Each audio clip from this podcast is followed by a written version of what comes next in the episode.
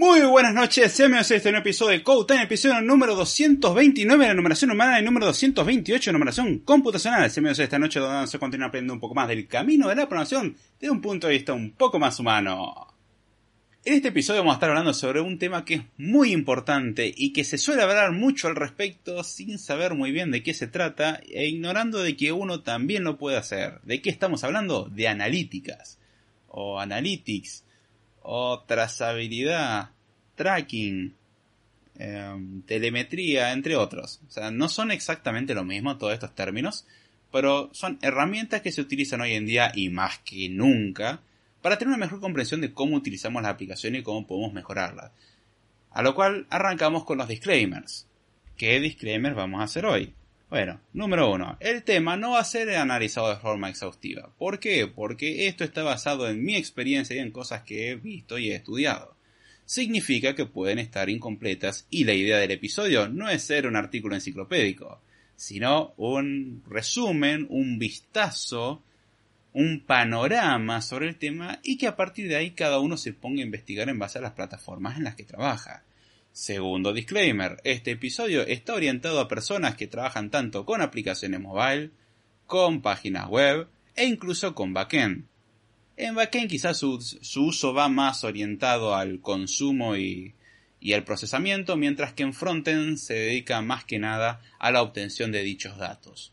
Pero el tema aplica tanto a backend como a frontend, y si queremos tener una aplicación relativamente grande, este tipo de herramientas son muy útiles para saber en dónde estamos parados. Cosa que generalmente se ignora y cuando uno desarrolla una aplicación, lo único que piensa es, ok, desarrollo la aplicación, escribo el código y se terminó, ¿no? No, la respuesta es no. Pero bueno, habiendo dicho eso, tengamos eh, en claro que comenzamos. ¿Cuáles son las claves del éxito para una aplicación? Uno se preguntará. Bueno, para que una aplicación le vaya bien, vamos a arrancar con el ejemplo más sencillo, una página web o una aplicación mobile. Antes que nada, uno tiene que tener una idea, o alguien tiene que tener una idea, y hay alguien que la tiene que implementar. Fantástico, utilizamos códigos y estrategias mágicas de la programación y creamos páginas web. O creamos una aplicación mobile, ya sea de Android, iOS, híbrida, lo que sea, no me importa. Creamos la aplicación y si, lo si es en el caso de una aplicación, eh, mobile la subimos a una tienda y en el caso de una web lo publicamos en un hosting, como sea, fantástico, y entonces el mundo puede empezar a acceder a nuestra aplicación. La promocionamos, lo cual es fantástico para que el mundo conozca nuestro maravilloso sistema el cual puede consumir y resolver sus necesidades, o al menos así debería de ser, y somos todos felices.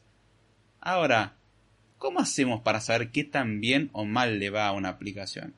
Y bueno, alguno me dirá, Fácil. Yo voy a la tienda, por ejemplo, si era una aplicación mobile, y reviso cuántas descargas tiene. Muy bien. Pero cuántas descargas tiene no me dice nada. Me dice cuántas personas la descargaron. No dicen cuántas personas la siguen usando. Porque quizás 50.000 personas descargan la aplicación, pero luego de usarla 5 minutos dicen, oh, esto es una porquería. Y la desinstalan. Por ejemplo, cuando le piden registrarse y uno ingresa los datos y le dice no hemos podido registrarlo, lo sentimos. Y entonces lo que uno va a empezar a ver es que la gente empieza a poner reseñas.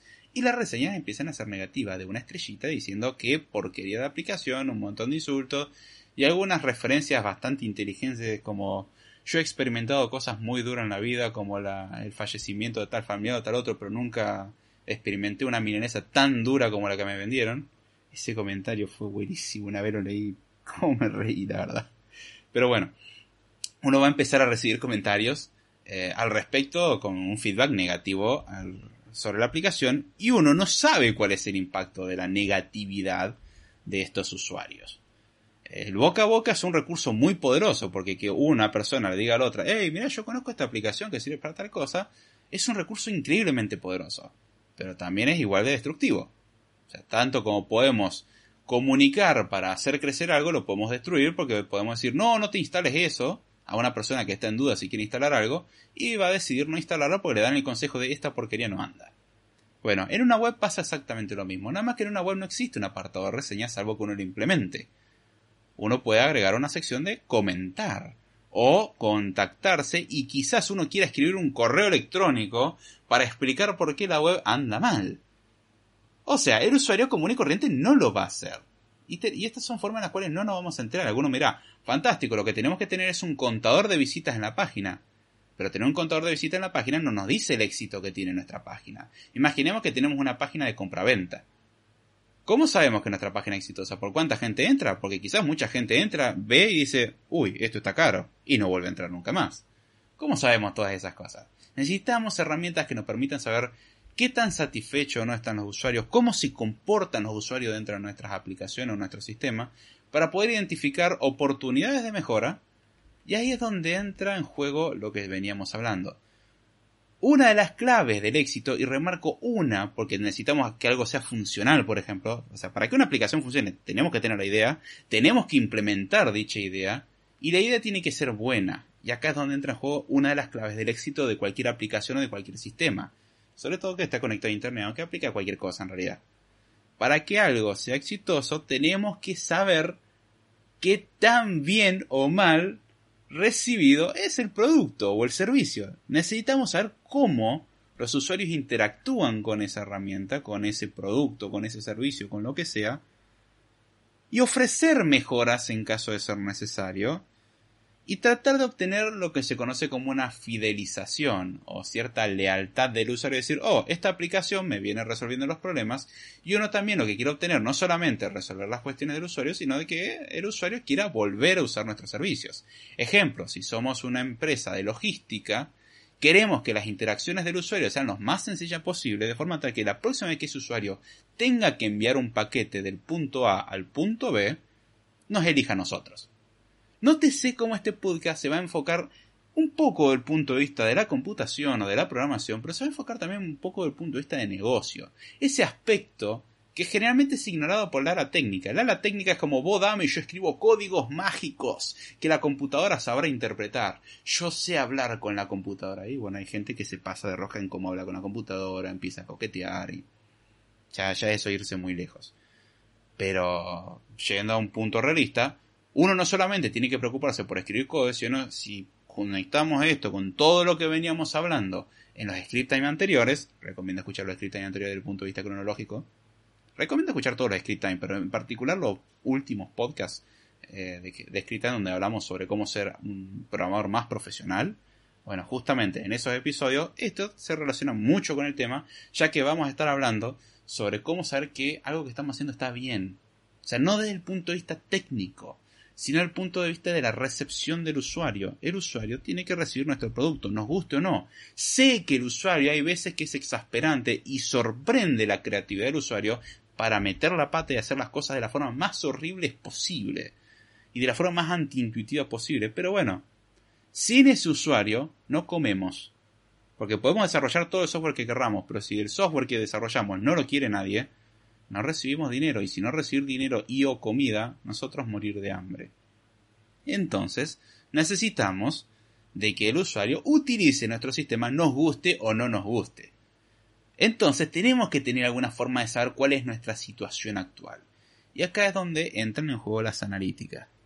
Aquí hacemos referencia con las analíticas. ¿Qué son las analíticas? Bueno, las analíticas son básicamente herramientas o sistemas de medición y análisis de comportamiento del usuario. Son herramientas que nos permiten tener un seguimiento de cómo se comporta el usuario, analizar el comportamiento del usuario en nuestras aplicaciones, en nuestra web, en nuestros sistemas. Podemos ver qué es lo que hace el usuario en cada paso. Y es muy importante esto. Alguno me dirá, esto suena a espionaje, David. No necesariamente. Esto se puede hacer perfectamente y no, hay nada malo. Y de hecho hay herramientas que son fundamentales. Vamos a ver más adelante por qué. Pero podemos tener analíticas sin convertirnos en unos monstruos. Es cierto que hay muchas herramientas de analíticas que recolectan más de lo que deberían. E incluso luego venden esa información. También está la cuestión de que implementar un sistema de analíticas es muy complejo no es simplemente guardar un montón de datos porque tenemos que hacer que esto funcione. Eso lo vamos a comentar un poco más adelante en este episodio también. Pero bueno, lo que nos interesa con las analíticas es justamente tener herramientas que nos permitan observar el comportamiento del usuario, analizarlo para tomar ciertas decisiones, para saber que algo está bien, que algo está mal, que algo es bien recibido, es mal recibido, que hay cosas que se usan y hay cosas que no. Si nosotros hacemos bien el proceso de análisis sobre estas analíticas, utilizando estas herramientas que recolectan toda esta información de la interacción del usuario, y, procesamos esos datos, podemos llevar seguimiento de cuántas personas, por ejemplo, descargan nuestra aplicación, cuántas personas la instalan, cuántas personas dejan de usar la aplicación, eso es muy difícil de calcular, pero se puede hacer una estimación. Cuántas personas se autentican en nuestra aplicación, cuántas no la hacen, eh, cuántas entran en modo incógnito, con qué frecuencia utilizan nuestro servicio, nuestro producto, dónde están esas personas. Eh, por ejemplo, estaría bueno saber que nuestro público es principalmente latinoamericano, porque podemos enfocar la oferta principalmente a países de Latinoamérica y mejorar las cuestiones de ese lado. Porque, por ejemplo, ¿qué es lo que podemos ofrecer en España, siendo que España está en Europa? Y qué es lo que podemos ofrecer en países de Latinoamérica es muy diferente, porque en Europa hay otros mecanismos, hay otras regulaciones, cosas que en Latinoamérica son muy diferentes. En sistemas de pagos, en moneda, y hay muchas cuestiones a tener en cuenta. No es lo mismo cobrar algo desde Europa a cobrarlo desde Latinoamérica. Eh, sin ir más lejos, servicios como Spotify, Netflix, etc., tienen precios preferenciales para Latinoamérica, porque el poder adquisitivo de Latinoamérica es más bajo que, por ejemplo, los países anglosajones o los países europeos. Entonces, para Latinoamérica el precio es mucho más bajo. Y al que no me cree, fíjese cuánto sale la cuota de Spotify en Argentina y cuánto sale la misma cuota en Estados Unidos. Para notar que en Estados Unidos está mucho más caro. Y es justamente porque allá pueden pagar más. Entonces saben hasta dónde pueden cobrar. Mientras que en Latinoamérica, si uno cobrara el mismo precio que en Estados Unidos, nadie contrata el servicio. Teniendo un seguimiento del comportamiento de la gente, sabemos que cuando aumentamos el precio y vemos que hay una caída en la cantidad de suscripciones, ok, tenemos que empezar a ofrecer alguna oferta o algo en particular porque si no perdemos a la clientela. Salvo que queramos cambiar de target, es decir, de, eh, no cliente, de población objetivo, básicamente. Target, población objetivo, como quieran llamar. Eh, cosas que podemos tener seguimiento. ¿Qué funciones suelen usar los usuarios? ¿Qué funciones les gustan a los usuarios? ¿Y qué funciones, la verdad que no saben que existen, no les interesa o no las usan? Porque esto es algo muy importante. Muchas veces uno tiene una maravillosa idea de hacer una super aplicación para algo y uno piensa que haciendo las cosas de cierta manera es fantástico. Y el típico error es, oh, tengo una maravillosa idea. Número uno, no se la diré a nadie. Número dos, este será la solución del millón de dólares. Con esto me haré millonario. Y voy a dedicar los próximos seis meses a un año a implementar una herramienta que nadie más se va a enterar que existe. La voy a desarrollar yo. La voy a deployar yo y al mundo le va a encantar. Y todo eso sucede increíblemente, salvo el último paso. Al mundo no le encanta. Y hay aplicaciones que nacen con un objetivo porque los que la desarrollaron pensaron que servía mucho para cierto uso y terminan teniendo éxito en otro. Ejemplo de todo esto, Slack. La aplicación Slack, que es una aplicación de mensajería, una aplicación para comunicarse, fue pensada originalmente para la comunidad de gaming, o sea, la comunidad que juega juegos básicamente y en donde tiene mucho éxito es en el ámbito empresarial. Cosa que Discord, por ejemplo, tiene mucho éxito en la comunidad gaming, aunque hay empresas que lo quieren usar, lo cual me parece una aberración. Yo entiendo la comodidad, pero no lo sé, o sea, esto ya es una cuestión personal. Discord no me parece una muy buena herramienta para el trabajo. Yo entiendo que mucho porque también juegan juegos les sea cómodo porque ya saben usar una, entonces no tienen que aprender otra herramienta. Pero creo que en ese aspecto para trabajar Slack es un poco más ordenado, me resulta más claro en algunas cosas. Quizás es falta de costumbre. Eh, eso y que, bueno, Discord es muy botón de, hey, está escuchando esta música, y está jugando tal cosa, y está, abrió tal aplicación. Es la que es más discreta a ese respecto. Eh, no estoy hablando de porque uno se ponga a hacer cosas indebidas cuando está trabajando, pero a ver, uno puede trabajar y escuchar música. Y hay empresas que tienen políticas cavernícolas de no se te ocurra escuchar música, tenés que trabajar como si fuese uno una máquina. Entonces hay cosas que no, me cierran, honestamente. Pero bueno, volviendo a la cuestión de Slack, Slack fue pensado originalmente para gaming. Y donde tuvo un éxito descomunal es en el ámbito empresarial, al punto que ofrece cuentas empresariales. Con otro precio que el Slack eh, simple. Entonces vemos cómo lo que nosotros pensamos que sirve para algo, podemos estar equivocados. Entonces hay que tener mucho cuidado con lo que nosotros creemos en esta aplicación. Lo que nosotros creemos puede que no sea lo que no, puede que no sea lo que piense el usuario. Y tener analíticas sirve de mucho. Y ahí es donde tenemos que aprender a usar este tipo de herramientas. Eh, podemos también saber, en base a las analíticas, qué efectividad tuvo un anuncio, porque podemos poner incluso anuncios en nuestra aplicación o hacer aplicaciones que vayan a, que anuncien a nuestra, o sea, hacer anuncios que anuncien a nuestra aplicación. Y puede que el anuncio no tenga éxito y depende de cómo mostramos el anuncio puede tener más o menos éxito. Son datos que son muy importantes y justamente las herramientas analíticas nos permiten analizar todo esto. Ahora, ¿significa que las herramientas analíticas hacen todo esto mágicamente? No. No, no, no, no, no. Hay todo un proceso detrás de todo esto. Antes que nada, yo advierto eso, no, no es tan sencillo. Eh, a ver acá que dice Aldo. Uy, se me movió el chat. Eh, la mayoría de las veces no es espionaje porque suele apretarse un sí, acepto, dibujado en un botoncito hermosamente dibujado, sí. Eh, sí, perdón el doble dibujado. No, no pasa nada, no. La, redundancia se entendió perfectamente la idea. Fantástico. Creo que. A ver. Ahí está. Creo que revivió mi teclado. Se había muerto mi teclado. Em, la frontera entre espionaje y obtener información útil es muy delgada. Depende mucho del uso. Porque la herramienta es la misma. La herramienta que usas es la misma. El problema es qué es lo que haces con los datos que recolectas. Porque vos podés dar un uso legítimo a esa información y es totalmente posible y es muy potente. Y esto lo voy a poner de un punto de vista porque hay un uso que no se le ve. No solamente uno traquea qué es lo que hace el usuario, o sea, dónde toca, dónde va, qué, cómo desliza el dedo, qué es lo que hace primero, qué, a dónde entra y luego cancela, porque a veces uno puede llegar a, a ver, voy, estoy por hacer la compra, ay no, cancelar. Ese tipo de movimiento podemos tener un seguimiento y es la idea de tener analítica. Pero bueno, ahora vamos a qué hacemos con la data que recolectamos y un uso en particular que se suele ignorar. Si nosotros tenemos acceso a las analíticas, podemos hacer varias cosas. Número uno, podemos utilizar esa información para hacer mejoras o modificaciones en la aplicación en la que tenemos. Es decir, en base a los comportamientos del usuario podemos decir, mmm, esta feature no se usa quizás no la necesitamos o la tenemos que promocionar mejor. Hay que mostrar mejor al usuario, porque hay veces que el usuario no usa ciertas características por temor. Porque en otras plataformas tienen un uso y uno piensa que en nuestra plataforma va a tener el mismo uso y la verdad es que no. Eh, ejemplo, sistemas de crédito. O sea, hoy en día es muy común que las aplicaciones de compra o de pagos permitan acceder a un cierto nivel de crédito o préstamos. Y hay un problema hay algunas que cobran intereses usureros y hay otras que brindan un interés muy bajo dadas ciertas condiciones. Obviamente los montos prestados son muy bajos, pero también el interés es ridículamente bajo o nulo.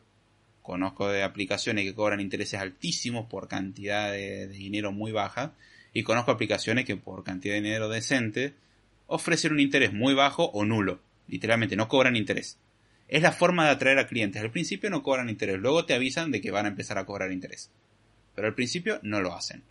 Eh, es la forma de, publicitar. Me parece una forma válida. Lo mismo sacan un nuevo sistema de, eh, de beneficios y los primeros usuarios tienen una cuota con precio preferencial. Luego de un tiempo pasa al precio completo, cosa que se advierte. Eso lo hacen los propios hostings. Si lo usas por primera vez, te dicen, bueno, si es por primera vez la suscripción anual te sale tanto, si no, ya la renovación te saldrá tanto y ves que sale el doble o el triple. Claro, son descuentos que se dan por primer uso y por un año. Está perfecto. Son, son otros precios y ya está. O sea, son formas de promocionar cosas.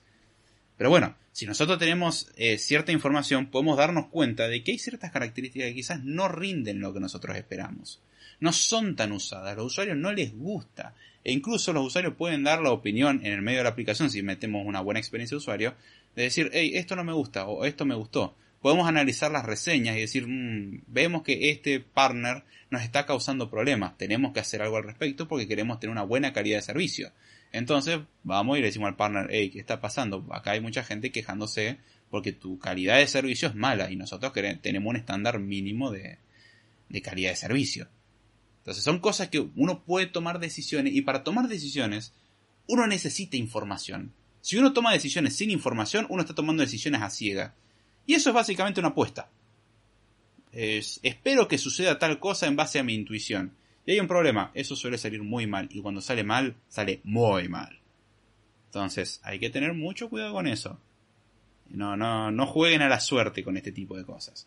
Es importante tener la información necesaria antes de tomar una decisión, no por una corazonada. Yo sé que está muy de moda ese discurso de ser un emprendedor y todo eso. El día que tengan que pagar deudas por pedir un montón de préstamos, porque hoy en día el mercado bursátil no está de ganas, o el mercado de inversión no está de ganas de despilfarrar el dinero como era en otros tiempos cuando se generaban un montón de startups en Silicon Valley y después se dieron cuenta que tenían recesión y bueno, ya no podían ir derrochando dinero. Bueno, hoy en día ya no estamos en el mismo panorama y abrir una startup no es tan fácil. En otro tiempo vos tenías una idea y te daban plata. No importa que no supieras nada, no importa que no lo tuviese implementado, te daban dinero para que lo implementes. Hoy en día no, hoy en día cambió, pero existen muchos cursos masterclass que te enseñan como sí, tienes que tener mente de tiburón. Y no veo nada malo con emprender, pero no hay que hacerlo a lo idiota. Ahora bien, con lo que tenemos nosotros de información podemos darnos cuenta de que los usuarios tienen ciertas preferencias. Entonces, si vemos que tenemos tres opciones y la última opción que pensamos que iba a ser la menos usada termina siendo la más usada, podríamos empezar a destacarla más. O mostrar las otras opciones de una forma más destacada porque son las que nos interesa resaltar. Podemos jugar con ese tipo de cosas y podemos tener esa información en base a la analítica que recolectemos. También, tener analíticas ayuda a los desarrolladores a poder determinar qué partes de la aplicación necesitan mejora justamente, qué cosas están funcionando bien, o sea, tienen el comportamiento que uno esperaría, eh, y cuál es la mejor manera de promocionar la aplicación. ¿A qué va esta última parte? Publicidad. Tenemos que saber si nosotros presentamos dos anuncios, cuál de los dos anuncios es más efectivo. Adivinen cuál de los dos tendríamos que anunciar más y cuál de los dos tendríamos que anunciar menos. Si vemos que uno tiene más efectividad, tendríamos que utilizar más ese anuncio, porque está siendo efectivo. ¿Cómo sabemos eso? Y porque generalmente los anuncios tienen un enlace especial, no el, mismo enlace para todos. Entonces dejamos un registro cada vez que un usuario entra por un enlace y cada vez que un usuario entra por el otro. Entonces podemos saber cuál de los dos anuncios tuvo mayor impacto. Y analizamos, a ver, este anuncio, ¿a cuántas personas se les mostró? Y de las personas que se les mostró, ¿qué porcentaje le hizo clic? Y de los que le hicieron clic, ¿qué porcentaje ingresaron a la aplicación? Y uno empieza a juntar todos esos datos y uno puede decir, bien, claramente este anuncio trajo cinco veces más gente, mostrándose a la misma cantidad de personas. Entonces, ese anuncio es más efectivo. Empecemos a usar ese anuncio. De hecho, es lo que hacen eh, las empresas de anuncios. Los anunciantes hacen eso. Empiezan a ofrecer el anuncio que les resulta más efectivo. Y es una complejidad hacer eso, ¿eh? No es tan sencillo como suena. Pero bueno, y cuando digo que la aplicación funcione bien, y acá, está, acá hay un factor muy importante al respecto de la analítica. Eh, ¿Qué, es lo que podemos saber en una aplicación? ¿Cómo, cómo funciona esto? ¿Qué, ¿Qué, es lo que nos interesa saber? Algo muy sencillo. Hay un caso que la mayoría de la gente ignora porque piensa que no va a suceder. Yo desarrollé mi aplicación y es perfecta y maravillosa. Pero hay un detalle. ¿Qué pasa si la aplicación crashea? ¿Sí? ¿Qué, ¿Qué, es lo que hacemos si una aplicación crashea en sí? ¿Cómo nos enteramos? Porque la gente nos empieza a insultar en los comentarios. Hay un detalle que no hay que ignorar. Un error, o sea, que una aplicación empieza a crashear puede eh, implicar una pérdida de clientela grande. Porque las personas las cuales tienen, empiezan a tener problemas deciden en un momento desinstalar la aplicación y cuando dicen, che, ¿no querés probar esta aplicación? Está buenísima. Van a decir, no, yo ya la usé y la aplicación anda mal. Y me ha pasado con aplicaciones que las he instalado en su tiempo y después las he instalado muchos años después y noto que la experiencia de usuario cambió. Para bien o para mal. Ejemplo de esto, Duolingo. Mis primeras incursiones en el aprendizaje de inglés más en serio fue con Duolingo. En aquel tiempo, usar Duolingo era una herramienta bastante decente. No ibas a aprender un inglés avanzado, pero te obligaba a practicar. Y eso era fantástico, era una herramienta para reforzar el poco vocabulario que ibas aprendiendo y las fórmulas gramaticales que uno iba observando para tratar de absorberlas. ¿Qué pasó? Con los años Duolingo quiso ser rentable. O más rentable, porque antes creo que al principio lo que ofrecía era uno podía ofrecer el servicio de traducción de textos.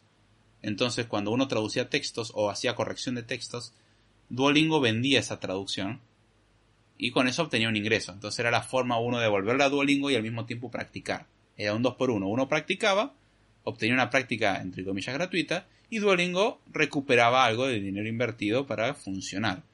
En un momento cambiaron el esquema del negocio y empezaron a ofrecer planes de suscripción. Tenés el paquete básico gratuito y después la suscripción que te permite acceder a tal cosa, puedes comprar puntos, puedes comprar rachas, o sea, puedes, si un día faltaste, puedes recuperar tu racha pagando un dólar, dos dólares o lo que sea. Eh, puedes ganar puntos para acceder a ciertas unidades premium y cosas por el estilo. Y Duolingo se convirtió en una aplicación insoportable por la cantidad de, entre comillas, anuncios que tenía. No eran anuncios como tal, aunque hace tiempo que no ingreso a la aplicación, pero era insoportable la promoción de no querés utilizar la versión Plus o Ultra o Premium o lo que sea pagando tanto, no. Y siempre mostraba la misma pantalla y era increíblemente insistente. Pero bueno, como el uso era sencillo, calculo que le funcionaba. A mí ese esquema no me gustaba. Entonces, si alguien me preguntara hoy, ¿volvería a instalar Duolingo? Y la respuesta es no. Primero, porque no satisface mi necesidad de aprender inglés en este momento, quizá cuando quiera aprender otro idioma puede ser. Pero al mismo tiempo tengo un mal recuerdo de la aplicación, porque sé que se puso insoportable pidiéndome que le pague. Y yo lo entiendo, se entiendo que quieran cobrar dinero, no es fácil mantener la aplicación, y la verdad que la aplicación anda bastante bien si pagás por ella. Problema. Hay que tener ganas de pagarlo. Y hay que ver si realmente lo vale. Y muchas veces no. Para alguien que está empezando quizás sí, pero a mí no cumple mi necesidad. Así que no lo necesito. Si alguien me preguntara, ¿yo recomiendo Duolingo hoy como está? No. Aunque también tengo que admitir que hace más de dos años que no lo instalo. Así que son cosas a tener en cuenta. Y ahí es donde uno tiene que tener esa trazabilidad y uno tiene que saber si la aplicación empieza a tener problemas. Vuelvo al caso del crash. ¿Qué pasa si la aplicación en un momento, por alguna combinación desafortunada de hechos, crashea? Y uno está por hacer una compra y crashea, pero la compra nos hizo el cobro, pero nunca quedó confirmado un pedido. ¿Qué hacemos? La persona puede hacer un reclamo de devolución y todo bien, pero ya esa persona empieza a dudar, a decir, mm, esta aplicación anda mal. O le da a comprar y no compra o pone su tarjeta y falla. O intenta conectarse y le dice constantemente no puedes iniciar sesión. Yo me acuerdo que había una aplicación que si uno iba a la parte de registro, eh, para registrarse, había un dato que parece que fallaba una API o algo por el estilo, y nunca lo podía validar, entonces nunca dejaba continuar. Pero era un dato obligatorio. Entonces estabas como, pero quiero registrarme porque tengo interés en usar tu aplicación. Pero no podías porque la página de registro estaba rota. Pero para usar la aplicación tenías que registrarte, sí o sí. No se podía usar la aplicación sin iniciar sesión. Entonces, ¿qué aplicación de porquería? Me obligas a iniciar sesión pero no me deja registrarme. ¿De qué me sirve la aplicación? Y así es como uno pierde clientela y la pierde eh, para siempre, muchas veces. Y no es fácil revertir eso. Es muy difícil construir y es muy fácil destruir. Con que le empiece a crashear a un par de usuarios, esos usuarios le van a decir a su amigo, che, esto es una porquería, no anda. Y la mala publicidad, si bien hoy está de moda decir, eh, la mala, no existe mala publicidad. En el caso de las aplicaciones o web, sí. Definitivamente existe la mala publicidad. Mucho cuidado con eso. Entonces, siempre tener en cuenta este aspecto. Las analíticas son, son muy importantes porque nos permiten tener un seguimiento incluso cuando crashean las aplicaciones. Este creo que es el primer uso como desarrollador que le vería utilidad. Porque el otro tiene más que ver con el negocio, la gente que se dedica a analizar las cosas más desde el punto de vista del producto, del negocio, puede tomar esa decisión y decir, bien, estamos viendo que esta característica está funcionando mejor, esta está funcionando peor, a la gente le gusta más esto, no le gusta tanto esto, pensamos que a la gente le iba a interesar tal cosa y no le interesó. Me ha tocado ver como algunas features que tuve que implementar tuvieron muy poco éxito. Y no porque estuviesen mal implementadas, sino que los clientes no entendieron la propuesta que se le hacía o no le vieron valor. Dijeron, todo muy bonito, pero a mí no me sirve. Y entonces uno ve que se forzó un montón por algo que la gente no le gustó, no le interesó. Y ahí es donde uno puede hacerle un lavado de cara decir, vamos a tratar de seguir impulsándolo, o decir, rindámonos, por este lado no va la cosa.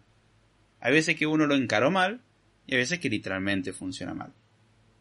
Entonces, em, esa es la, eso es algo importante de la analítica, pero el aspecto por ahí más interesante desde el punto de vista del desarrollador es cómo la analítica afecta al entender qué tan bien o mal funciona la aplicación. No cómo al usuario le gusta, sino qué tan bien o mal funciona. Porque la analítica no solamente permite tener una trazabilidad de qué es lo que hace el usuario, sino también entender cómo se comporta la aplicación. Hay un aspecto importante en cuanto a la analítica del punto de vista de desarrollo que nos permite saber qué tan bien está performando la aplicación en un sentido literal. ¿Qué tan buen rendimiento tiene. cuánta memoria se está consumiendo. ¿Hay memory leaks? Porque podemos tener seguimiento de eso. De hecho, terminé implementando yo en, en algo en lo que trabajé un, un pequeño componente para detectar memory leaks. Entonces hay un se realiza un tracking cada vez que se detecta que hay un memory leak de algunas pantallas y lo hice de forma lo, podría haber hecho de una forma muy específica para mí y funcionaba bien, era muy fácil de hacer, pero decidí complicarme la vida un poco más y hacerlo genérico. Y después sirvió porque aparentemente otro compañero le comenté en un momento estábamos charlando y me preguntó, che, ¿y eso cómo funciona? No, tenés que simplemente agarrar, ponerle la clase, llamarlo así y o agregar este protocolo, llamarlo así y anda. Eh, y de repente con eso se podía tener una trazabilidad de, oh, mira, ahora sé si la aplicación tiene un memory leak de alguna pantalla. O sea, si alguna pantalla está reteniéndose cuando tendría que ser liberada de memoria. Y eso puede llevar a comportamientos muy raros en ciertos casos. Entonces uno puede tener seguimiento de eso. O puede tener seguimiento cuando la aplicación crashea. Y acá es donde hay algo muy útil desde el punto de vista del desarrollador. Hay una información súper útil. Porque a ver, seamos honestos, sé que mucha gente piensa que ser desarrollador de software o programador es, ah, yo escribo códigos mágicos, tiro códigos, con editores y lenguajes de programación muy raros que solamente yo entiendo y nadie más, soy un genio. Y listo, ese es todo nuestro trabajo. No, porque el código que escribimos tiene errores. Y hay veces que falla, y el fallo implica en una aplicación que crashee, o en una web que se vea muy mal, o que no funcione algo y quede error en, una aplicación es que se cierre la aplicación. Pésima experiencia de usuario. ¿Qué es lo que hacemos a ese respecto? Y rogar que esto no haya afectado a muchos usuarios, número uno. Hacer lo posible para que no afecte a muchos usuarios. De hecho, ese es un podcast que va a venir más adelante. Cómo prevenir o, o mitigar los errores en una aplicación. Hay muchas formas, hay mecanismos que nos permiten evitar que nuevas características rompan cosas. Vamos a hablar eso en otros episodios. Pero bueno, algo que nos interesaría saber es, ok, supongamos de que esto afectó a pocos usuarios, qué bueno que nos está yendo. ¿Cómo sé yo en dónde se está rompiendo la aplicación? Porque yo subo la aplicación a la tienda y además yo espero que la aplicación funcione bien. Y puede que yo mientras la esté usando descubra de que si hago esto, esto y esto, ¡pum! crashea la aplicación. Esto es malo. Y hay veces que me ha pasado de estar usando la aplicación y, de hecho, uno de los casos más icónicos que recuerdo era un jueves previo release. Eh, estábamos haciendo un release. Eh, vale, el jueves era el último día para cerrar un release. Y a las 5 y 55, probando unas cosas, se me dio por probar una. Eh, que una feature que había implementado esté funcionando bien, por las dudas, porque iba a cerrar el release y ya no podía presentar. O sea, no se iba a poder agregar más código unas horas después. Y no te sé, yo termino de trabajar a las 6 de la tarde. 5 y 55, estaba haciendo unas pruebas, ¡pum! Hice que crashe la aplicación. Bien, lo primero que te pones a pensar es, ok, ¿puedo volver a hacer crashear la aplicación? Porque quizás fue un, un evento aislado. Y encima yo revisaba el stack trace y no tenía sentido. Dije, bueno, voy a tratar de hacer crashear y no me crashaba, no me crashaba y después hago una cierta sucesión de pasos. ¡Pum! Crashea nuevo. A ver, voy a lanzar de una aplicación. Voy a tratar a ver si entendí bien cómo crashea.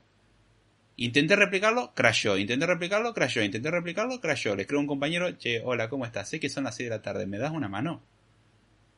Y qué bueno, porque la mañana siguiente alguien encontró el bug. Nos reportaron el bug de, hey, eh, tiene un crash la aplicación. Es como, no, no, eso ya está arreglado. ¿Tienes una versión vieja? ¿Qué versión tenés tal? Si esa versión tiene ese bug, ya está corregido, en esta nueva versión, lo probó, anda, perfecto. Nos tuvimos que quedar una horita más para arreglar eso, porque si no, eh, a tener que rendir cuentas y eh, lograr convencer de que hay que eh, solucionar un... Hay que, o sea, hay que convencer de que nos permiten hacer un cambio fuera del cronograma. Y eso es muy difícil e implica exponerte públicamente de que todo el mundo se entere que metiste la pata. No pasa nada, no, no te van a hacer nada. Pero tenés que presentar delante todo, hola, ¿cómo les va? Cometimos este error y estas son las causas y así no va a volver a suceder. Me parece fantástica esa política, pero nadie quiere estar ahí, seamos honestos, nadie quiere estar delante de todo y decir, hola, sí, yo rompí esto. Eh, como anécdota, si entre compañeros, che, no te imaginé el otro día estaba desarrollando tal cosa, uy, crashó así, pero lo vi yo y alguien más y nada más. No, no estuvo al borde de llegar a producción eso. Y bueno, son cosas que pasan. Y justamente, si esto lo detectamos antes de sacar una aplicación a producción, fantástico. ¿Qué pasa Si no llegamos a darnos cuenta a tiempo, esa aplicación llega a producción y cuando está en producción nos damos cuenta de un error. Un error típico. Nos damos cuenta de que usamos una pasarela de pago y la pasarela de pago tiene las credenciales del entorno de prueba porque no las configuramos bien y eso hay formas de resolverlo más fácil. Pero bueno, está todo mal configurado y entonces usamos las credenciales de testing en producción. Me pasó. Me pasó, casi llegó a producción una versión que tenía ese bug. Qué bueno que se dieron cuenta alguien más, que no fui yo. Pero estuvo al borde de llegar a producción, ya llegó a una etapa mucho más avanzada y tuvimos que salir con un release muy rápido y rogar que la gente actualice. Y ahí corregí, puse las credenciales correctas y se resolvió el asunto. Pero... ¿Qué pasa si una aplicación llega a producción? ¿Cómo nos enteramos? Porque hay algún usuario amigo nuestro y dice, hey, che, yo sé que vos sos el desarrollador de esta app te cuento que falla acá. Me pasa. Donde trabajo hoy en día, cada tanto me aparece alguien que me reporta algún bug. Hey, vos, vos estás trabajando con esto, ¿no? Sí. Che, te, comento, mira, si haces esto, te muestra este texto mal. Digo, eh, está bien, no, no está bueno lo que está pasando, pero no es un crash. O sea, hay errores y errores. Hay errores que son mucho más drásticos, mucho más graves que otros. Si te muestra un texto un poco corridito, se ve feo. Pero no vas a dejar de usar la aplicación por eso. Ahora, si no te dejo hacer una compra, y quizás sí, quizás sí dejas de usar la aplicación por eso. Entonces, ¿cómo hago yo para enterarme cuando ya subí la aplicación a la tienda de que la aplicación está teniendo problemas? Yo tengo que enterarme de eso. Y ahí es donde entran en juego las analíticas. Hay ciertas herramientas de analítica que nos permiten que cuando la aplicación se cierra, o sea, que la aplicación crashea, mejor dicho, se cierra de forma inesperada, cuando la aplicación se vuelve a abrir, recolecta la información de lo último que tiene antes del momento de la catástrofe. Dígase, saca una foto, cuando, cuando se rompe todo, captura el momento, le saca una fotito. Y dice, bien, la aplicación crashó al ejecutar esto. Y en ese momento es una recolección de información importante, diciendo, bien, ¿qué modelo de teléfono es este? ¿Qué aplicación, eh, ¿En qué aplicación sucedió? ¿En qué versión del sistema operativo sucedió? ¿Qué versión de la aplicación instalada sucedió? ¿En qué punto específico del código explotó? ¿Y qué es lo que llamaba, o sea, recolecta el stack trace, es decir, falló al llamar a esta función, que falló, que esta función es llamada por esta otra, que es llamada por esta otra, que, que o empieza a reconstruir la cadena de eventos hacia atrás de, bien, llamé a una función que llama a otra, que llama a otra, que llama a otra, que llama a otra, que llama a otra, que llama a otra, y crashea. Cuando llamé esta última. Y me dice la causa del crash si es que existe registro de eso. Por ejemplo, en Android clásico, null point reception, index out of bound, o sea, null point reception es hay una referencia nula del cual estamos tratando de sacar un valor, o un índice fuera de rango. O sea, por ejemplo, una lista de 5 elementos y queremos acceder al índice 10, se rompe o dividimos por 0, explota, no podemos hacer eso. Cuando hacemos divisiones tenemos que tener mucho cuidado que el valor del denominador no sea 0, o del divisor, como lo quieran llamar. Se puede dividir por 0 es ilegal, está prohibido, explota todo. Y son errores muy difíciles de identificar a veces. Hay veces que no. Hay veces que el propio compilador o la propia IDE te advierte hey, te aviso que no estás prestando atención a tal cosa, te doy un warning. ¿Qué pasa con los desarrolladores novatos? Ignoran los warnings, porque no es un error, es un warning. Sí, es una advertencia de, hey, mira que si acá hace algo mal, explota. ¿Y qué pasa? Uno no miró eso, explotó. Entonces, los warnings ser importantes. Así que eh, hay que prestar atención a eso. Y justamente hay ciertas herramientas de tracking o ciertas herramientas de analítica que nos permiten recolectar toda esa información. Literalmente es una captura de todo al momento de explotar. A ver, de hecho, a los que trabajaron con Windows alguna vez en su vida, y creo que acá todo el mundo en algún momento, mal que mal, se habrá topado con esto, creo que la mayoría de las personas que están acá conocen lo que es el blue, screen of death o el pantallazo azul de la muerte. Esa pantalla azul horrible que sucede en Windows cuando hay algo que sale mal, se pone la pantalla azul con un montón de texto que da miedo, y hay veces que se reinicia la computadora queda así. Uno estaba felizmente trabajando en su maravillosa tesis de la cual estaba hace una semana sin dormir, escribiendo eso, nunca le dio a guardar y justo ¡pum! Y perdimos todo el trabajo. Bueno, a esa persona se lo merece por no haber guardado nunca. Pero fuera de eso, eh, uno está trabajando en el medio de trabajo, ¡pam! pantallazo azul. Puede ser trabajando, jugando, lo que sea. Y algunos se preguntan, oh no, el pantallazo azul, qué porquería que es Windows, tiene pantallazo azul. Ojo, Linux tiene algo muy parecido, se llama kernel panic. Que es, ok, algo claramente salió muy mal en el núcleo del sistema operativo. Y lo que hace el sistema operativo, en vez de permitirte dañar archivos, dañar hardware o lo que sea, prefiere pegar el botonazo, prefiere eyectar. En vez de estar en un avión que está por explotar, o que no sabemos lo que va a pasar, vamos a eyectar, vamos a cancelar la misión para evitar daños peores. Si es, evitemos esto, es como un auto que estamos conduciendo y empieza a salirle mucho humo del capó. Paso número uno, apagar motor. Frenar y apagar motor. No acelerar. Si aceleras, capaz que no pasa nada y el humo es por otra cosa. O el humo es un claro indicador de que algo se está por ir muy al cuerno, se va a prender fuego el auto, lo que sea. Si estamos sintiendo olor a combustible dentro del vehículo, y uno tiene que parar y ver qué pasó. Porque eso no es normal. Salvo que uno esté en una estación de servicio, ¿no? O tenga bidones de combustible que se le hayan caído, lo cual yo me estaría preocupando por qué tiene bidones de combustible que se le cayeron en su vehículo. Pero bueno, eh, el pantallazo azul de la muerte es algo bueno. Es preferir un pantallazo azul de la muerte a lo que puede suceder si no sucede el pantallazo azul. Podemos perder información literalmente, o sea, no solamente lo que estamos haciendo se pierde, sino que podemos empezar a destruir información que estaba bien. Y eso es muy peligroso y lo que hace el pantallazo azul es prevenirlo, es corta por lo sano. Esto se está por destruir, listo, cortemos acá. Antes que se haga peor, cortemos acá, como una gangrena, cortemos por lo seguro. ¿Hay veces que puede ser drástico? Sí, pero es mejor a que eso siga. Ahora, algo que sucede en un pantallazo azul de la muerte que se puede habilitar la opción de que haga un dump de memoria, o sea, haga un volcado de memoria en la traducción español, que significa que todo lo que estaba en RAM en ese momento, cuando estaba sucediendo el pantallazo azul, se hace una copia. ¿Para qué sirve eso? Para que posteriormente alguien pueda analizar esa copia de memoria y decir, puedo reconstruir el último momento antes que explote todo. Es como un avión que tuvo una falla catastrófica y uno puede de alguna, de alguna manera, antes de que reviente el avión, tener una foto de qué es lo que estaba pasando en, todo, en todos los aspectos. Tener un registro completo. Bueno, lo más cercano que tenemos a eso es una caja negra. La caja negra de los aviones sirve para eso gracioso porque la caja negra de color naranja, pero bueno, caja negra. Eh, la caja negra de los aviones sirve para eso. Es para tener un seguimiento de toda la información del vuelo y al mismo tiempo qué es lo que pasó hasta el último momento y eso incluye la información de ser posible del momento antes de la catástrofe. Algo mejor que eso es tener datos muy específicos. Bueno, algo que podemos hacer en las aplicaciones es capturar el momento de la explosión. Es literalmente ver el chispazo que hizo reventar todo. Muchas veces esa información es lo que nos permite reconstruir la escena del crimen, por así decirlo, y en base a eso decir, ok, sabemos que el usuario hizo todo esto porque también tenemos la trazabilidad de cada evento, o sea, cada botón que tocó, y en qué lugar de la aplicación está sucediendo. Entonces podemos decir, a ver, el usuario lo que hizo fue ir acá, agregar cosas al carrito, ir para atrás, volver a entrar al carrito, agregar más producto, borrar un elemento del carrito, ir para atrás, agregar más producto al carrito, volver a entrar al carrito y ahí explotó. Entonces nosotros lo que podemos hacer es reproducirlo, es intentar replicar la misma situación en un entorno seguro. Decir, a ver, si hago esto mismo que hizo el usuario, ¿me pasa lo mismo?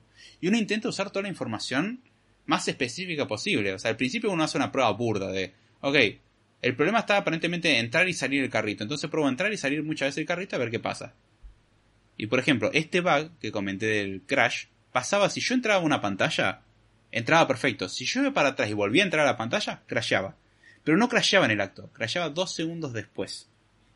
Cuando algo crashea de esa forma random, suele indicar de que hay un problema de asincronía. O sea, hay algo que está pasando en segundo plano que eventualmente sucede. Y efectivamente, lo que hacía era entrar a la pantalla una vez, ir para atrás, y esperaba y esperaba y esperaba y no pasaba nada. Ahora yo entraba, salía y volvía a entrar, esperaba unos segundos, ¡pum! Crash. Ok, lanzamos de nuevo. Yo entraba, salía, entraba, esperaba un rato, crash. Yo entraba, salía y no volvía a entrar, no había crash. Bien, en la segunda entrada está pasando algo que quizás comenzó en la primera entrada, pero que no sé qué es. Y después reviso la causa del crash y digo, ok, debe ir por este lado. Y ahí es donde uno, empieza a revisar los logs y empieza a decir, mmm, acá parece haber un bucle. O sea, hay algo que parece estar interfiriendo y que no permite que esto termine nunca y después de descubrir la causa, se llena la memoria. Bueno, si se llena la memoria, bucle infinito, algo está saliendo mal. ¿Por qué hay un bucle infinito de, recursión? Y ahí es cuando uno empieza a reconstruir la causa real, porque hay veces que la excepción no da la causa, y uno tiene que seguir armando y reconstruyendo toda la escena. Es, eh, es un tremendo trabajo. Estoy viendo. Ok. No sé si se perdió la conexión. Acá me parecía como que no hay data. Díganme si se perdió algo. Según esto no, pero bueno. Eh, sepan disculpar si se perdió algo. Este, así que bueno, a lo que estaba. Em, uno puede reconstruir la escena del crimen y esa información es valiosa. Es muy valiosa. Porque hay veces que la causa de un crash es ridículamente sencilla. Es muy fácil de identificar. Y hay casuísticas, hay casos para replicar un bug que son muy complejos. Son extremadamente complejos. Y esos casos pueden ser graves. Entonces, ahí es donde está la cuestión. Uno tiene que saber identificarlo y tener una trazabilidad en base a, por ejemplo, tener un registro de qué fue lo que hizo el usuario en cada paso y en qué momento explotó todo. Es información que vale oro. A mí me pasa trabajando hoy en día, y lo digo en el ámbito profesional, de que viene y me reporta, hey, hay un crash. O, hey, estamos teniendo este inconveniente, la aplicación no se comporta como debería. Nosotros agregamos estos productos al carrito, pero cuando quiere concretar la compra, los productos no están en el carrito. ¿Qué pasó? Y ahí es donde nosotros tenemos que reconstruir la escena del crimen, porque uno diría, ah, fácil, yo agrego los productos, voy a comprar y se terminó. Si hago eso, no, si hago eso, termina bien. O sea, están todos los productos en el carrito. Ahora, ¿qué pasa cuando em, yo agrego los productos, voy al carrito, elimino uno de los productos, voy para atrás y concluyo la compra? Y ahí veo que me aparece el carrito vacío. Pero yo tenía cinco productos de carrito, borré uno, los cuatro tendrían eh, que, permanecer. ¿Qué es lo que pasa? En el proceso de borrar uno hay algo que anda mal y borra todo. Ahí hay un bug, ahí hay un defecto. Bueno, si no tuviésemos esa trazabilidad de primero hizo acá, después hizo allá, después hizo esto después hizo otro, no nos permite a nosotros darnos cuenta, lo cual nos llevaría a nosotros a hacer fuerza bruta hasta que eventualmente se nos ocurra de que, ah, capaz que si hago esta combinatoria específica, se rompe. Cosa que de otro caso, de otra forma, hubiese sido mucho más fácil. Nosotros vemos que el usuario agregó tales productos y después vemos que la compra se concretó con menos productos. Hay algo que salió mal en el medio. Entonces, tener esta trazabilidad es oro puro. Acá saludamos a Damián Tejona y dice, buenas, según el filósofo, eh, tu Sam puede fallar. sí. Ah, ¿cómo va, che? ¿Todo bien de mí? En Eminem 001, eh, red, ¿no es cierto? Saludos, ¿todo bien? Eh, espero que esté todo bien por allá. No sé si es una pregunta o una afirmación, pero ¿cómo va, che? ¿Todo bien? ¿Todo tranca? ¿Cómo esta noche? Espero que esté todo bien por allá. Así que, bueno. Eh, no sé si hay alguna pregunta más al respecto, si no sigo con el siguiente apartado. Creo que voy a dividir este episodio en dos partes porque queda toda una parte de explicación de cómo funciona esto, que desde mi punto de vista es mucho más interesante, es más divertido, porque implica creatividad. Lo divertido de, identificar este tipo de cosas que requiere creatividad en cómo combinar los datos. Porque vos tenés un montón de información y vos tenés que usar esa información para tomar decisiones. Entonces hay sesgos, hay un montón de cuestiones que hay que tener en cuenta. No voy a poner muy técnico al respecto, pero es divertido, es literalmente tener un montón de datos y vos tenés que descubrir qué es lo que pasó. Es como un juego. Salvo que hay pérdida de dinero y si haces las cosas muy mal, tu cabeza puede rodar. Es más divertido. es como una especie de ruleta rusa mucho más sofisticada. ¿Qué onda? ¿Ese YouTube tiene cortes? ¿Qué cosa? Bueno. Dígame si se está cortando. A mí me dice que se va cortando cada tanto. No sé. Rarísimo. Igual en la versión grabada no van a haber cortes. Bueno, un poco de edición sí, pero eso más. Bien, siguiendo. ¿Por qué tener analíticas es muy importante para que nuestra aplicación o nuestro sistema sea exitoso? Bueno, lo que venimos diciendo, y esto es más o menos un resumen de todo lo anterior, las analíticas nos permiten saber o entender ¿Qué es lo que hacen los usuarios? ¿Qué es lo que les interesa al usuario? ¿Cómo lo hacen los usuarios? Y justamente con eso nosotros podemos mejorar la experiencia y aumentar lo que se conoce como la retención o retention. Ese es el... O sea, nosotros lo que queremos en realidad es tener un seguimiento del awareness o qué tan consciente está la gente de nuestra aplicación. Uso el término en inglés porque van a ver que se usa mucho, sobre todo en negocio, usan mucho esos términos de, de awareness, em, retention, conversion y cosas por el estilo. Eh, cuando nosotros hablamos de eh, awareness, hablamos de qué tan consciente es una persona de nuestra aplicación. O sea, la gente sabe que existimos. La gente sabe que puede usar o que tiene tales características disponibles. Bueno, ese tipo de cosas queremos tener un seguimiento. Si vemos que una, en una característica no lo usa nadie, y bueno, la gente o no es consciente de que existe, o no le interesa. Entonces, ¿qué tenemos que hacer? Tratar de promocionarla y si la gente sigue sin usarla, entonces significa que no le interesa. Porque uno podría decir, ah, bueno, la gente no lo usa, entonces no sirve. No, quizá la gente está muy interesada, nada más que está muy mal expuesta. Es como, eh, hay aplicaciones que para cerrar sesión, yo voy a, a mi usuario y le voy a cerrar sesión. Y hay aplicaciones que para cerrar sesión tengo que meterme a mi perfil, configuración avanzada, cerrar sesión. Ah, mi aplicación nadie cierra sesión, son todos fantásticos. No, no, es porque lo escondiste. Si lo, lo expones un poco más, te vas a dar cuenta que de repente mucha gente quiere cerrar sesión. Ah, entonces la... vemos que los datos que tenemos pueden ser engañosos. Los datos lo único que nos dicen es que hay poca gente que, que cierra sesión. Ahora, ¿cuántas personas hay que entran a la pantalla de configuración avanzada? Pocas. Entonces, quizás la conclusión de la gente no cierra sesión porque le fascina nuestra aplicación es una apreciación errónea. Vemos cómo los datos pueden indicar dos cosas diferentes si no prestamos la correcta atención. Entonces, bueno, está bueno saber el awareness de las características está bueno saber em, la retención que tenemos en una aplicación o en una web. Es decir, el usuario entró por primera vez. Ahora, después de esto, ¿volvió a usarlo? Porque si lo usó una vez, ok, lo usó y quizás no le convenció o tenía que usarlo una sola vez. Por ejemplo, yo tenía que mandar un, por decir cualquier cosa, tengo que mandar un paquete al exterior. Y hay una empresa que se encarga de hacer esto muy cómodo. Y yo quizás en mi vida voy a mandar un solo paquete al exterior. Entonces, yo no soy un cliente fiel. No soy un cliente que viene constantemente. No soy un cliente recurrente. Soy una persona que tenía una necesidad en un momento dado y ya está. Ejemplo, videos de YouTube. Ejemplo, video de YouTube de cómo cambiar la tapa de un inodoro. Porque uno no sabe cómo cambiar la tapa de un inodoro y uno ve un video tutorial fantástico. Y a partir de ahí YouTube empieza a sugerir, hey, ¿no quieres aprender sobre cómo arreglar la tapa de un inodoro? Y uno dice, no, ya lo hice, ya, gracias. No, pero ay, te puedo promocionar 15 videos de cómo arreglar la tapa de un inodoro. Y es, no, se me rompió la tapa la otra vez, porque tuve la estupidez de pararme arriba. Ya la arreglé, gracias por el tutorial, estuvo buenísimo. Le di like, comenté, dije, che, gracias por el tutorial, pero no me voy a suscribir porque no me interesa la plomería. Así que, ya está. Compré la tapa inodoro, la reemplacé y funcionó bien. No, pero no quieres. Bueno, ese por ejemplo es un caso de una persona que no se la va a fidelizar. De hecho, la vamos a perder por ser tan molestos. Hay gente que sí le interesa, por ejemplo, empieza a ver videos de programación. Entonces, es muy probable que le interese seguir viendo más videos de programación. Entonces, tratamos de ver cosas que al usuario le pueda interesar. Y en nuestra aplicación tenemos que hacer lo mismo. Si hay un servicio que usa más seguido, quizás sea mejor a ese usuario en particular mostrarle esa característica que usa más seguido con más frecuencia.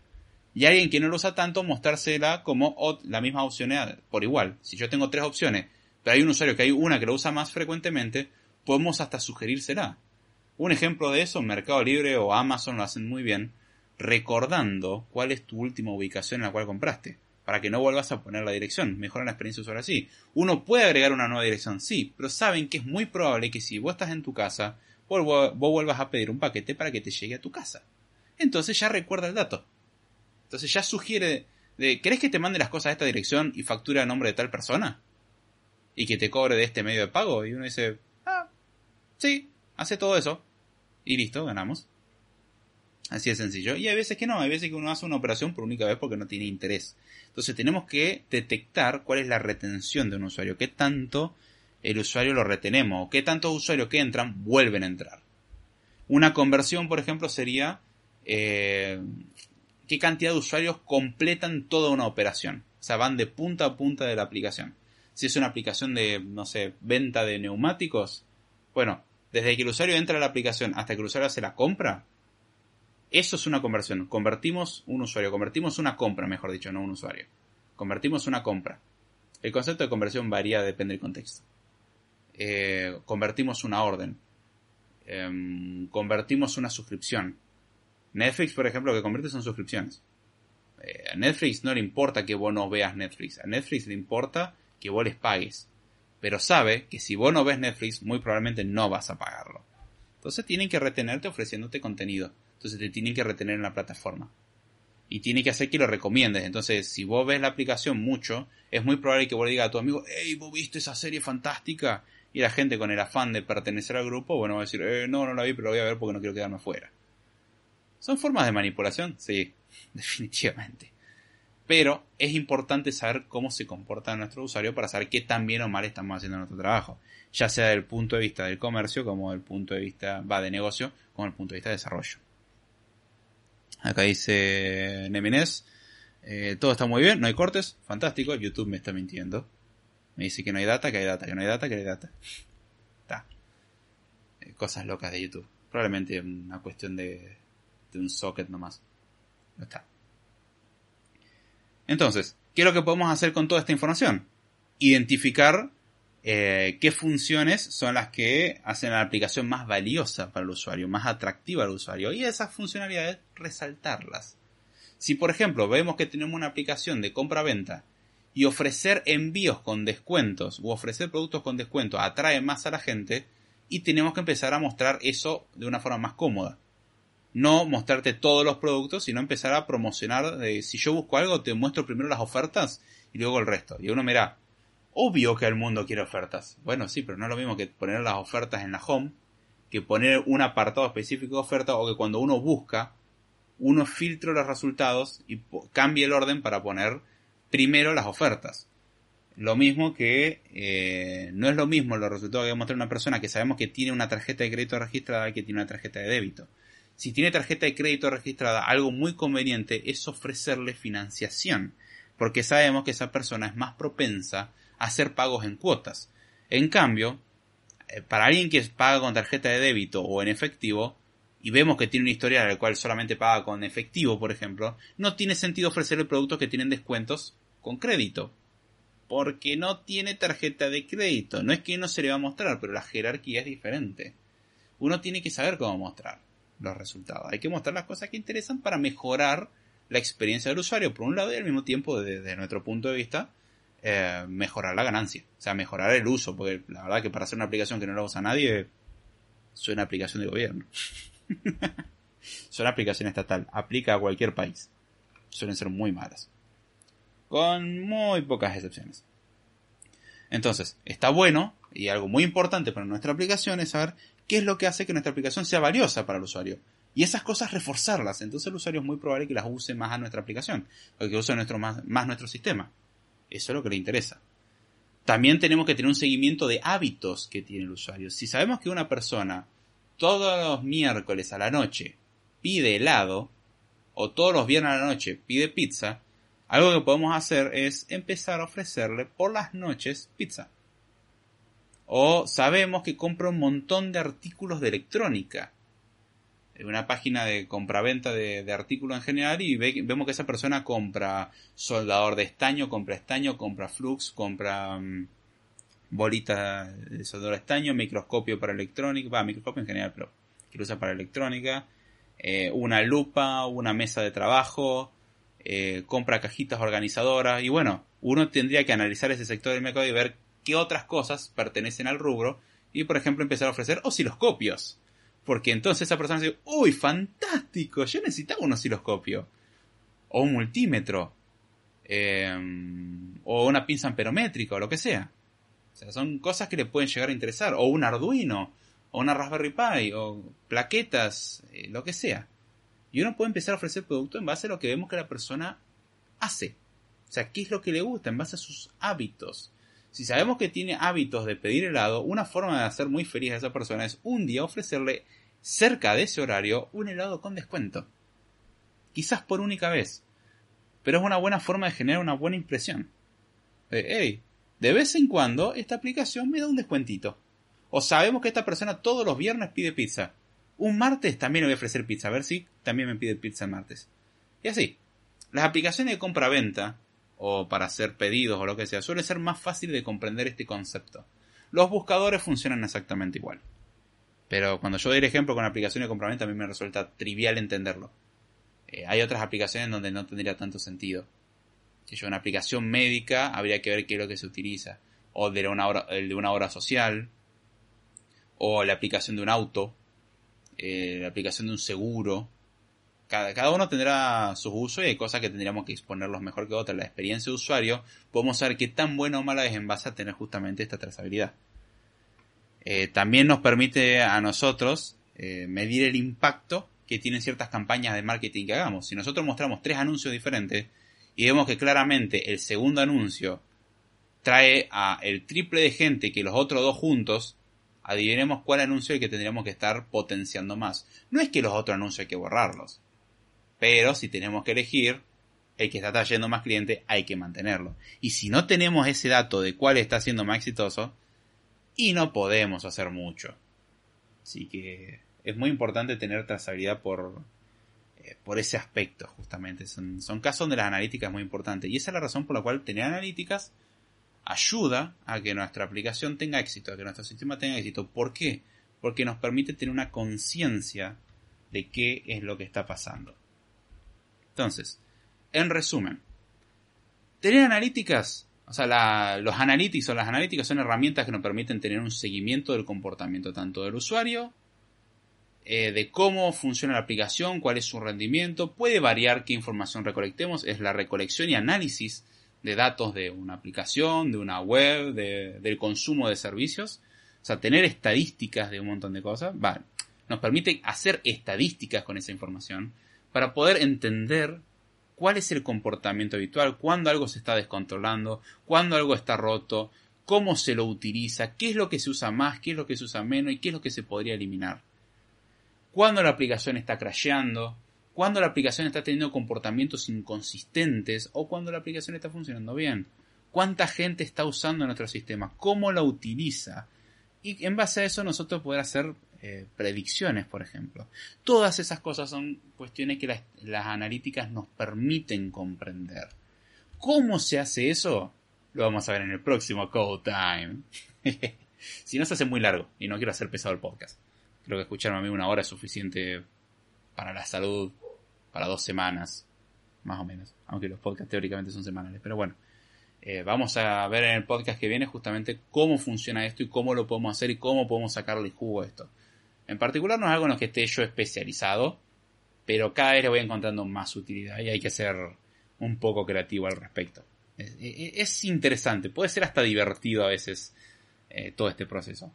¿Hay herramientas que nos ayudan a hacer esto? Sí. ¿Tenemos que tener conocimientos súper avanzados? No necesariamente, aunque cuanto más sepamos, mejor. Sí, bueno, para eso sirven las analíticas. Y si no tenemos analíticas, ¿qué es lo que tenemos? Trabajamos a ciegas. Y si trabajamos a ciegas, ¿cuál es nuestro problema? Y que no sabemos lo que está pasando. Entonces podemos nosotros imaginarnos que las cosas van a suceder de una manera y en la práctica suceden de otra. Y la razón por la cual muchos negocios o muchas aplicaciones han fracasado rotundamente es porque no han sabido comprender a los usuarios. Me acuerdo de una aplicación en la que trabajé, en la cual eh, la persona que tuvo la idea de la aplicación lo pensó para uso empresarial, pero la gente lo pensó para uso recreativo. O sea, exactamente al revés de lo que sucedió con, Slack. Slack se pensó para juegos y se terminó usando para uso empresarial. Bueno, en este caso la aplicación fue pensada, fue concebida originalmente como aplicación de, de uso más, más profesional. Y cuando se le preguntaban a los usuarios decían, no, yo lo usaría para, para cosas más recreativas. Y si no hubiésemos hecho esa trazabilidad, nunca nos hubiésemos enterado. Entonces la forma de presentar las cosas tenía que ser diferente. Entonces, bueno, ahí tenemos un ejemplo de cómo varían las cuestiones dependiendo cuál es el objetivo. Y tener trazabilidad, tener analítica nos permite entender mejor a, la gente que usa nuestro sistema, saber cuál es la salud de nuestro sistema y en base a eso poder tomar decisiones de una forma más inteligente. Ya que hoy en día está de moda todo esto del smart, todo tiene que ser inteligente. Bueno, ¿queremos tomar decisiones inteligentes? necesitamos tener información. Sin información no podemos tener, no podemos tomar buenas decisiones. Si no sería azar y tuvimos, entre comillas, suerte. Así que bueno, espero que les haya gustado el episodio, que lo hayan entendido, que le puedan sacar jugo a todo esto. Espero que hayan llegado hasta esta altura, honestamente. Hay, que llegar lejos. Eh, gracias a los que llegaron hasta acá, los que escuchan en vivo, los que escuchan en diferido. Aprecio un montón los comentarios, recibo todo el feedback que quieran. Si hay algún tema que les interesa, lo comentan. Muchas gracias a todos por escuchar. Espero sus comentarios, qué es lo que les pareció, qué tema les interesaría, para dónde quieren arrancar, quieren participar en un en vivo, se puede arreglar. Se pueden contactar con los medios de contacto que están en la descripción, los medios de contribución en la descripción, tanto de forma monetaria como no monetaria. Si quieren ayudar a esto, lo pueden hacer tan simple como compartiéndolo, dándole me gusta y comentando. Lo básico. Si se quieren suscribir para recibir las notificaciones y todo eso, fantástico. Ya todas esas cosas las saben, no se las voy a repetir yo, saben lo que tienen que hacer. Así que bueno, ya sin mucho más, con esto me despido, espero que les haya gustado y será hasta la próxima.